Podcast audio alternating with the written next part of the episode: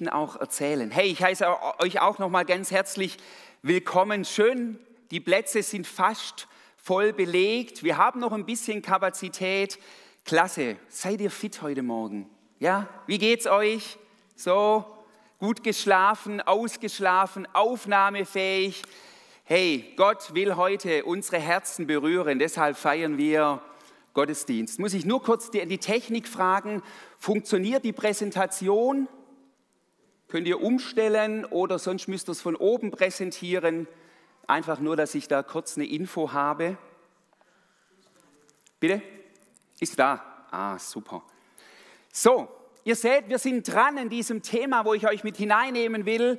So seit Wochen für die, die das jetzt zum ersten Mal hören, wir reden über Kultur der Ehre und reifes Miteinander. Wie können wir miteinander leben, das Leben hervorbringt, wo wir uns gegenseitig voranbringen, ermutigen. Heute geht es um ein interessantes Thema, eben wenn etwas schief, schief läuft. Was passiert, wenn Fehler passieren? Ich weiß nicht, wer von euch schon mal diese drei, vier Wörter, oder eigentlich sind es fünf Worte, aber so vier ähm, Begriffe schon mal gehört hat, nämlich hinfallen, aufstehen, Krone richten, weitergehen. Wer hat das schon mal gehört? Darf ich mal so? Ah, das ist sehr bekannt, ja? Hey, diese Aussage, hinfallen, aufstehen, Krone richten, das ist so ein bisschen ein Bild für das, was ich gerade gebetet habe beim letzten Lied. Gott ist der König der ganzen Welt und wenn wir mit ihm verbunden sind, sind wir seine Kinder. Hey, royales Blut fließt in uns. Ja, göttliches durch Jesus Christus und ist das Bild von Krone, das ist vielleicht durchs Hinfallen ein bisschen schief geworden, ja, hängt so ein bisschen schief. Hey, wir richten sie wieder gerade und sagen, das ist unsere Identität und dann gehen wir weiter.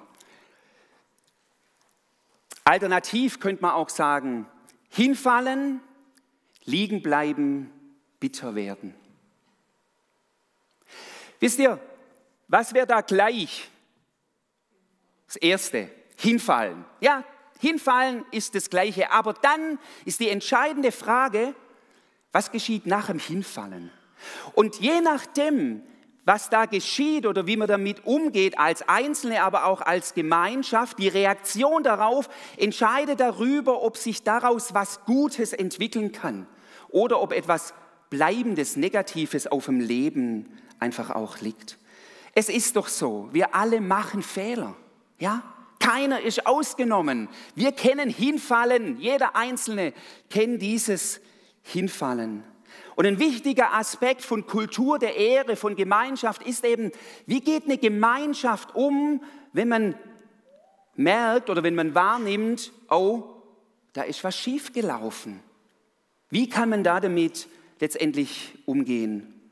Letzten Sonntag hat Paul darüber gepredigt, über auch einen Aspekt der Kultur der Ehre, wo es um, um das Beste geben, also nicht im Sinne von immer mehr und immer mehr geben und Druck und Druck, sondern da ging es eher um eine Herzenshaltung, ob ich einfach sage, ich, ja, ich schlutre, so hat Paul jetzt immer wieder gesagt, ich schlutre irgendwas hin oder ich möchte es von Herzen tun. Darum ging es. Ja, nicht um Perfektionismus, nicht um Druck, sondern es ging um eine Herzenshaltung, eine Kultur der Ehre. Wie gehe ich mit anderen um und zu dem, was ich tue, die Art, wie ich das tue. Und ist da Leidenschaft auch dabei? Man muss sagen, Leidenschaft schützt vor Fehlern nicht. Stimmt es?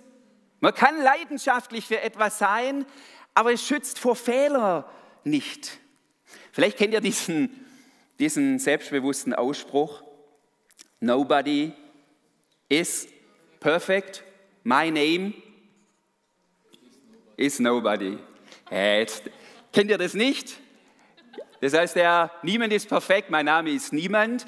Beides stimmt nicht. Ja, ich heiße nicht niemand und niemand ist, äh, ähm, oder stimmt, das erste stimmt, dass niemand perfekt ist, das stimmt. Hey, wir alle haben unsere Ecken, Macken und Kanten, gar keine Frage.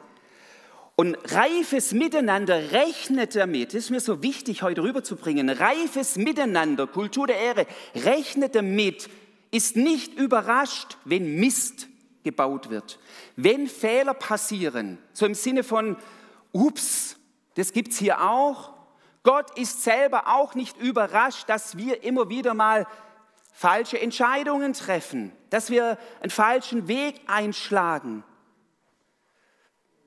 Alles andere wäre eine falsche Art oder wäre eigentlich eine Utopie.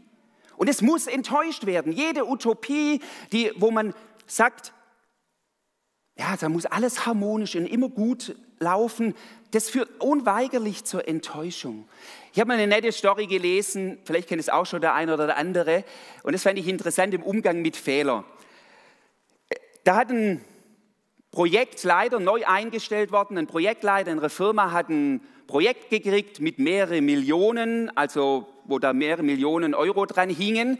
Und dann hat dieser Projektleiter dieses Projekt in Sand gesetzt. Also irgendwie, keine Ahnung, lass es zwei, drei Millionen, einfach ins Sand gesetzt. Irgendwas hat er da vermurkst.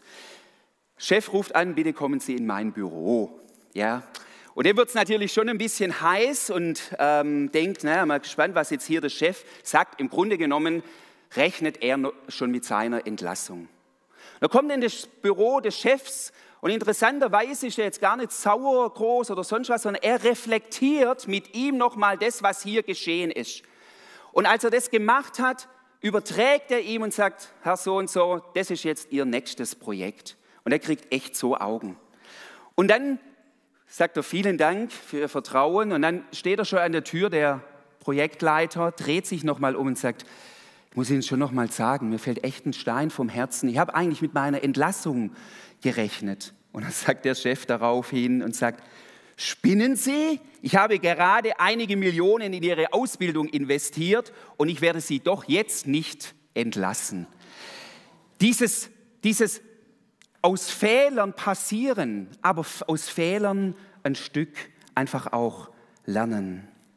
Wie wir miteinander, miteinander mit Fehlern umgehen, das hat enormen, sagt etwas, wie eine Kultur beschaffen ist. Ich möchte mal ganz kurz zwei Pole beschreiben, die auch ungute Art von Umgang mit Fehlern ähm, deutlich machen. Das erste ist, unguter Pol ist, man lässt, ähm, weiß nicht, ob es nur im Schwäbischen so ist oder auch in anderen Kulturen Deutschlands, wo man so sagt, fünfe Grade sein lassen. Ja? Also so Schwamm drüber. Also wo man Fehler wie so ganz auf die Seite irgendwie schiebt und ja, ja, alles, ja. Und das andere Extrem ist es eben, dass man einfach sich auf Fehler, auch in, in einer Gemeinschaft, auf Fehler fokussiert und Fehler fast so überdimensioniert. Und dann einfach ständig Menschen mit Fehlern ihrem Versagen auch konfrontiert. Also diese zwei Pole, weniger ein Übertreiben, wie auch nur ein Bagatellisieren, sondern was ist da ein biblischer Weg? Ich habe mal für mich, ich habe euch ein paar, finde ich, drei, vier Sätze hier in der Predigt, die werde ich wiederholen immer wieder, weil ich glaube, das sind entscheidende ähm, Punkte auch für heute. Ich habe das so genannt, eine Kultur der Ehre kehrt weder alles unter den Teppich, noch zerrt sie Menschen in ein beschämendes Licht. Eine Kultur der Ehre kehrt weder alles unter den Teppich, noch zehrt sie Menschen in ein beschämendes Licht. Wisst ihr, wenn in einer Gemeinschaft, wenn man nicht sicher ist, wie man mit Fehlern umgeht, wird immer die, oder meist die Reaktion Verdrängung, Kaschieren oder Rechtfertigung sein. Sichere Gemeinde ja, das ist schon ein Slogan, da ging es auch um Umgang miteinander und wie wollen wir aufeinander Acht haben. Auch in der Kinder-Jugendarbeit gibt es diesen Slogan, also auch hinsichtlich wirklich wertschätzender Umgang mit Kindern und dass man keine Grenzen überschreitet. Aber sichere Gemeinschaft und sichere Gemeinde ist enorm wichtig. Jetzt bekommen Kinder zum bald wieder Zeugnisse.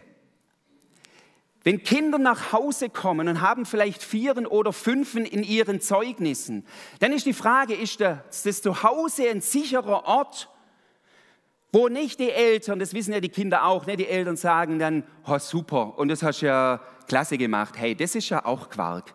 Aber die Frage, ist ein Kind sich sicher, dass vielleicht jetzt die Leistung in dem Jahr zwar nicht so optimal war, aber dass das nichts mit der Beziehung ist zwischen mir und meinen Eltern. Bieten die Eltern einen sicheren Raum, wo das Kind auch zu seinem, ich würde jetzt nicht sagen, ähm, ja einfach zu deinem mangelnden oder das, was das in dem Jahr einfach nicht geklappt hat, auch stehen kann.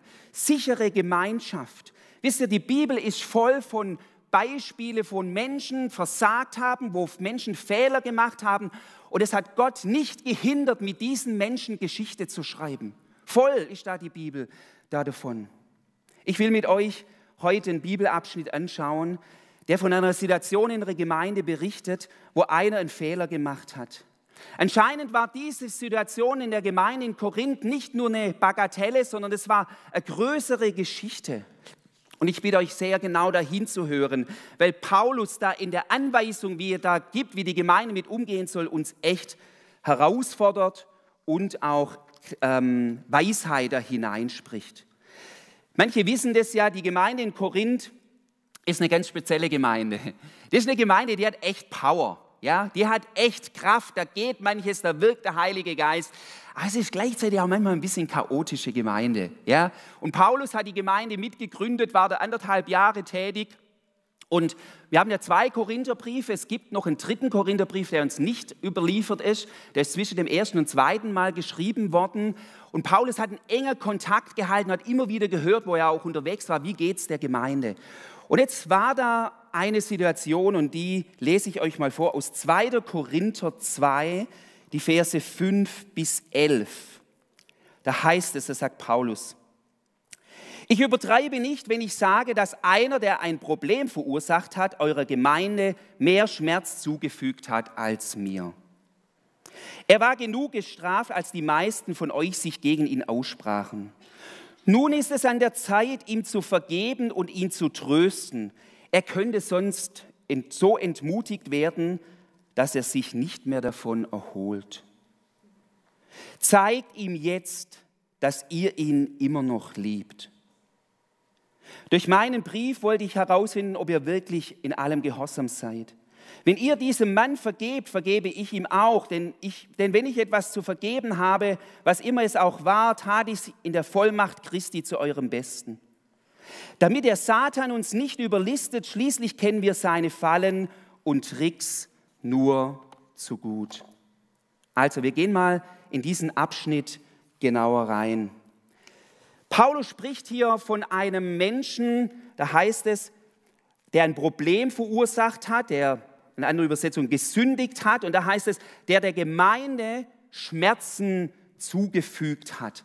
Also es wird nicht genau beschrieben, was der genau gemacht hat was jetzt das Problem war. Man geht davon aus, weil Paulus da sagt, er hat Schmerzen euch zugefügt und auch mir.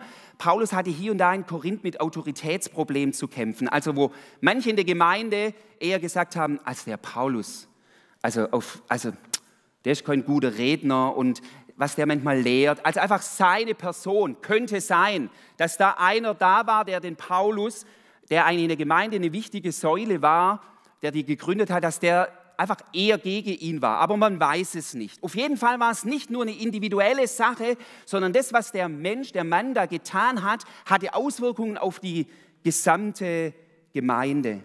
Eben Schmerz zugefügt. Eine andere Übersetzung heißt, es kam dadurch auch eine Traurigkeit auf die Gemeinde. Also Fehler, Versagen, das dürfen wir schon so sagen, hat auch Auswirkungen. Ja, es ist nicht einfach so, es geschehen Fehler, Versagen und nichts passiert, sondern manches Ding oder in der Regel hat es auch Auswirkungen. Und nach Vers 6 zu urteilen heißt es hier, er war genug gestraft, als die meisten sich von euch gegen ihn aussprachen. Gestraft, was heißt es? Ihr habt nochmal nachgeguckt im Griechischen und das ist echt interessant. Ah, das ist 2. Korinther 5. Da steht das Wort Epitimao für dieses Strafen. Das kann man so übersetzen. Aber eigentlich, Epi heißt auf und Timao heißt eigentlich Ehren. Es ist interessant, dass das in dem Kontext von Strafen drin ist, dass es kein Niederdrücken ist von jemand, sondern eigentlich kann man es fast besser übersetzen mit zurechtweisen, jemanden wieder zurechtbringen. Jesus hat ganz oft in den Evangelien seine lieben zwölf Mitmänner, Mitbrüder, Jünger ähm, da heißt es oft in meinen Übersetzungen, er tadelte sie. Ja, er hat sie zurechtgewiesen. Da steht auch Epitimao drin. Also es war ein Zurechtbringen, ein Zurechtweisen, wieder auf den Weg bringen. Als Jesus gesagt hat, er wird sterben, also er wird den Weg ins Kreuz gehen müssen, kam ja Petrus und hat gesagt, nein, nein, nein, Jesus, das darf ja nicht sein.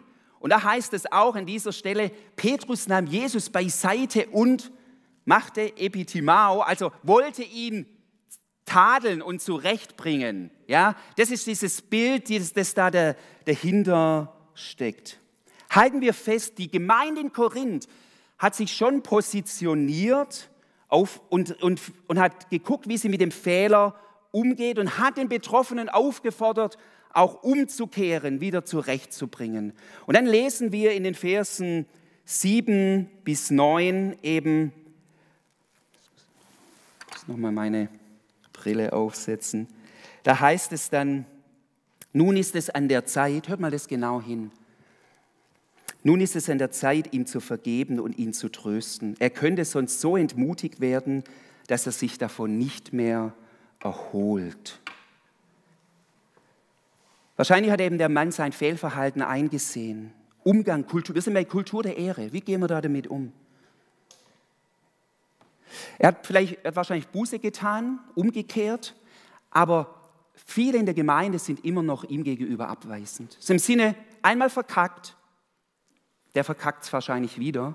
Also, wo sie ihm immer noch ablehnend gegenüber auch sind.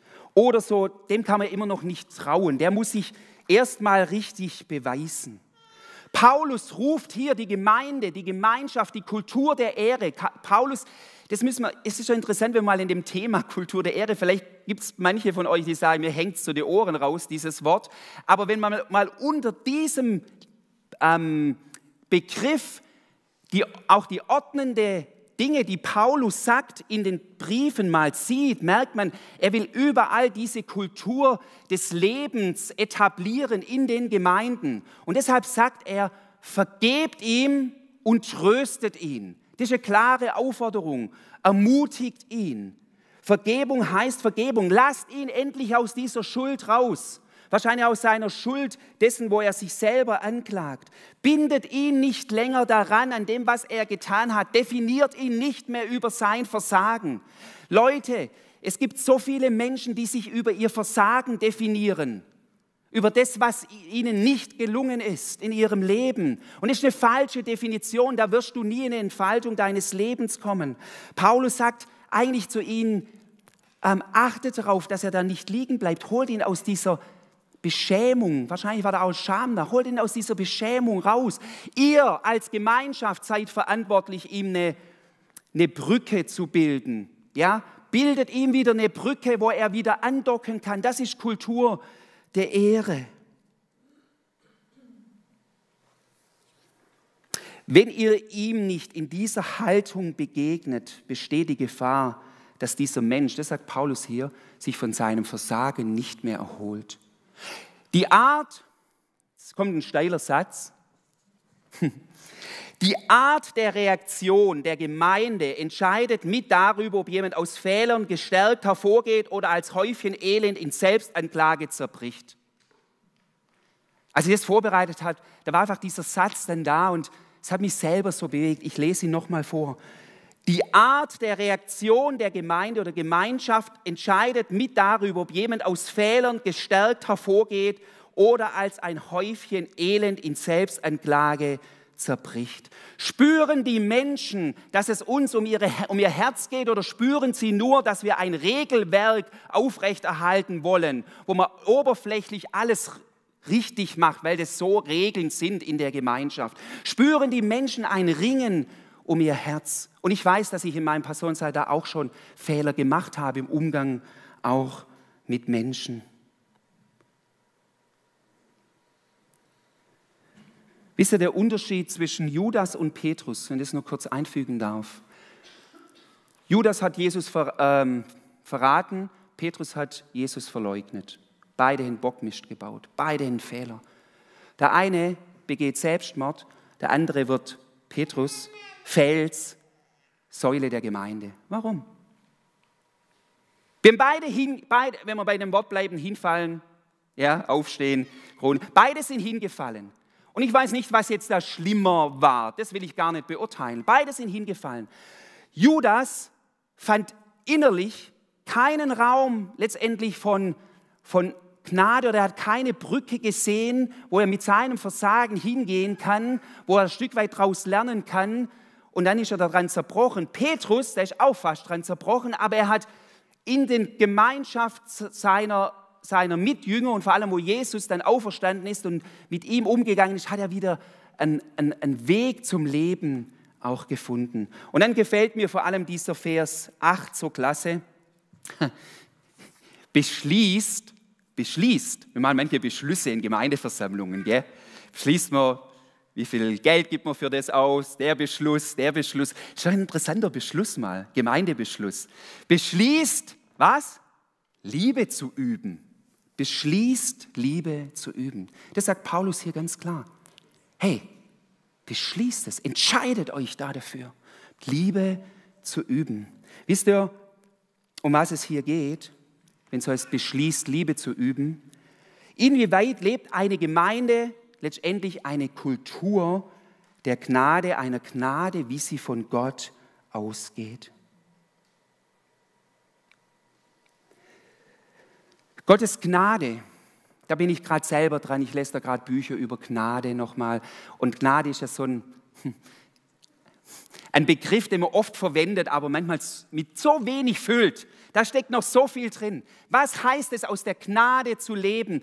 Beschließt, Liebe zu üben. Und das hat ganz viel mit Gnade, mit dem Geschenk Gottes zu tun. Zu wissen, ich selber kann mir nichts verdienen. Ich selber lebe unter der Gnade. Paulus sagt mal an anderer Stelle, auch im Korintherbrief, aus Gnade bin ich, was ich bin. Diesen Vers habe ich auf meiner Bibel vorne auf dem Umschlag eingraviert, dass ich jedes Mal, wenn ich meine Bibel zuerst aufschlage, steht dieser Vers, guckt mich an und da heißt es, Günther, aus Gnade, oder sprecht zu mir, aus Gnade bin ich, was ich bin. Wir alle leben aus dieser Gnade heraus.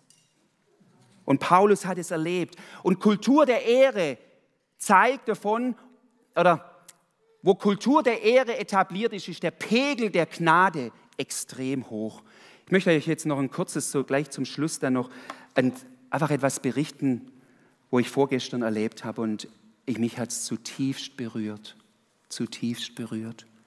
Die Frage, was transportieren wir, gerade hinsichtlich Fehler, Versagen, wie gehen wir da damit um, was transportieren wir da in eine Welt, auch hinein. Ich war am Freitag bei einer Beerdigung ähm, und dann nach der Beerdigung sind wir noch zusammengesetzt bei der Trauerfamilie zu Hause, haben noch Kaffee getrunken und ich saß da am Tisch mit einem Mann, ich würde sagen, der war so Ende 70.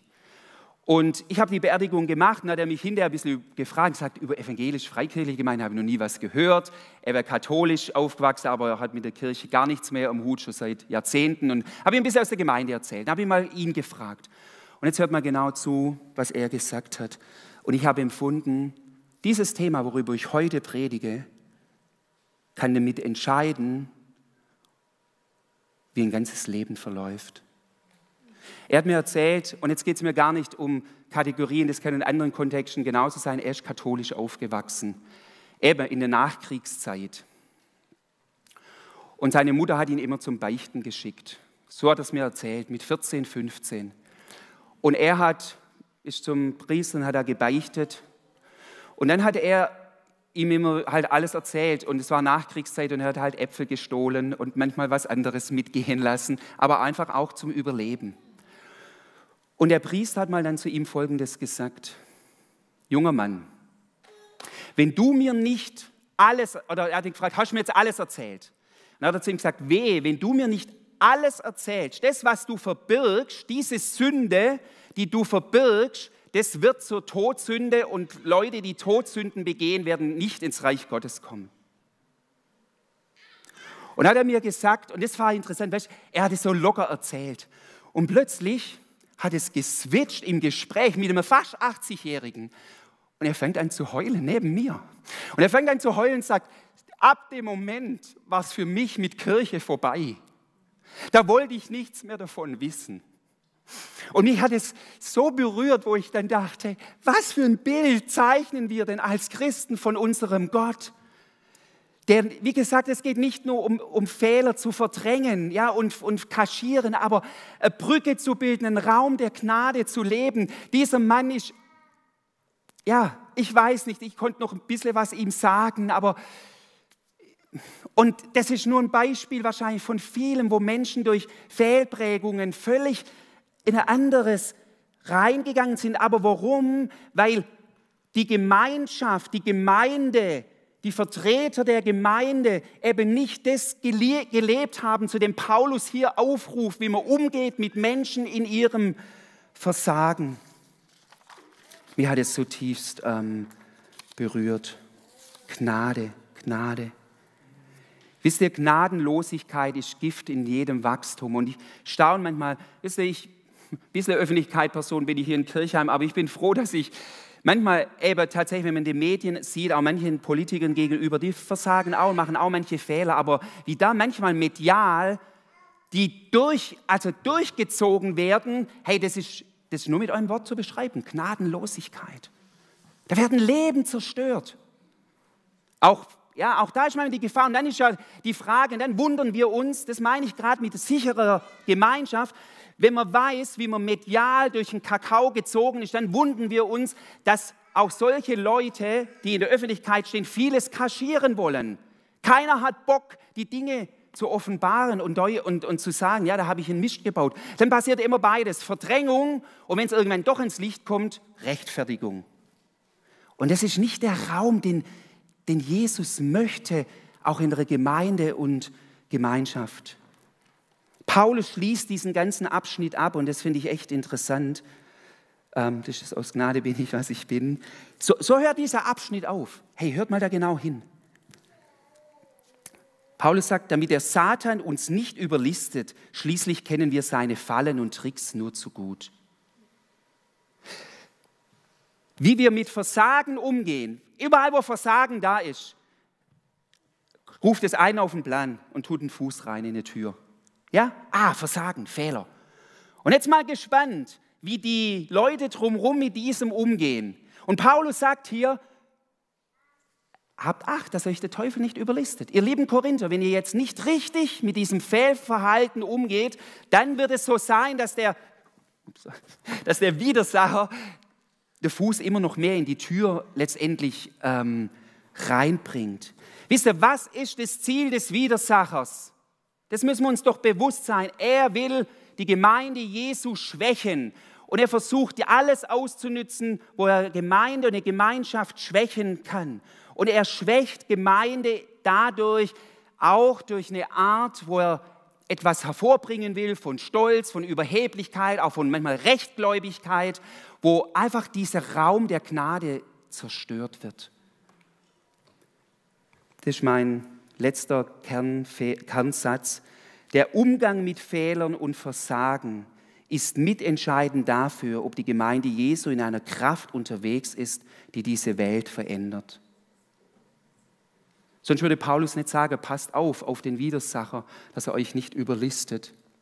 Der Umgang mit Fehlern und Versagen ist mitentscheidend dafür, ob die Gemeinde Jesu in einer Kraft unterwegs ist, die diese Welt verändert. Kommt ihr vom Lobpreisteam nach vorne? Was nehmt ihr mit? Ich habe das hier in diese fünf Punkte, ihr könnt ja auch nochmal nachhören, einfach nochmal zusammengefasst diesen fünf Punkten. Erstens, Tobi, du darfst gerne dann auch schon spielen ein bisschen. Auch in einer christlichen Gemeinschaft passieren Fehler und Versagen, versündigt man sich. Das mal festzuhalten. Zweitens, weder alles unter den Teppich kehren noch immer alles einem aufs Brot schmieren sind richtige Verhaltensweisen. Ein Raum der Gnade schafft Sicherheit, die uns hilft, zu Fehlern zu stehen. Viertens, wir legen andere und uns nicht auf unsere Fehler fest und geben uns neue Chancen. Fünftens, wir machen uns bewusst, dass der Umgang mit Fehlern entscheidend dafür ist, wie kraftvoll unsere Gemeinschaft wirken kann. Kannst du ein bisschen spielen? Ich lade euch ein, aufzustehen. Ich möchte mit uns beten.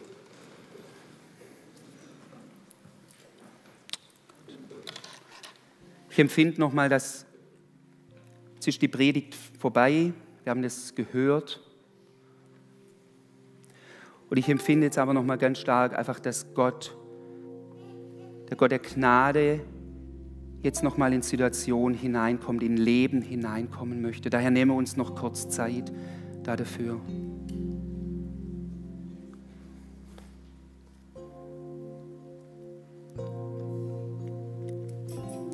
Ich weiß, dass auch Menschen hier in der Gemeinde sicher dabei sind, die sagen würden, mit meinen Fehlern, mit meinem Versagen wurde nicht, auch nicht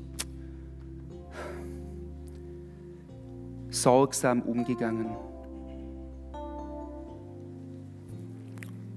Und ich weiß, dass es da zu wenig ist, als jetzt nur geschwind zu sagen, bitte vergib, jetzt auch wenn ich stellvertretend für uns als Gemeinde spreche. Und trotzdem möchte ich sagen, dass es mir, dass es uns leid tut.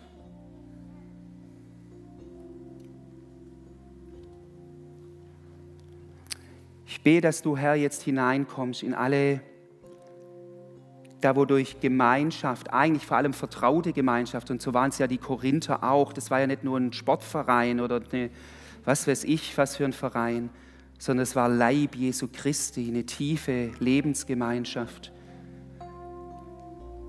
Herr, dass du genau hier hineinkommst, wo Menschen gerade von tiefen eigentlich Lebensgemeinschaften, ob das Familie ist oder eben Gemeinde verletzt worden sind oder auch auf ihre Fehler, ja, über ihre Fehler definiert worden sind.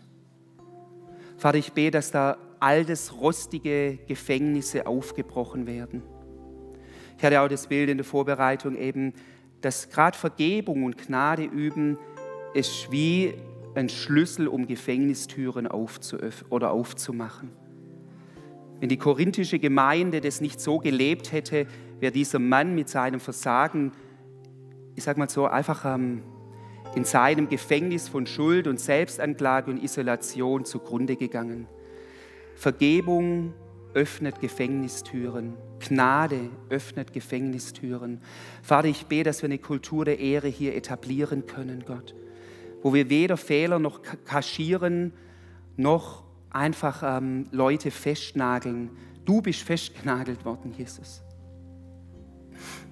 Du bist festgenagelt worden, echt auf, auf alles Versagen, Herr. Ein für alle Mal. Und dort ist es angeheftet am Kreuz. Und wir dürfen empfangen, Herr, von dir.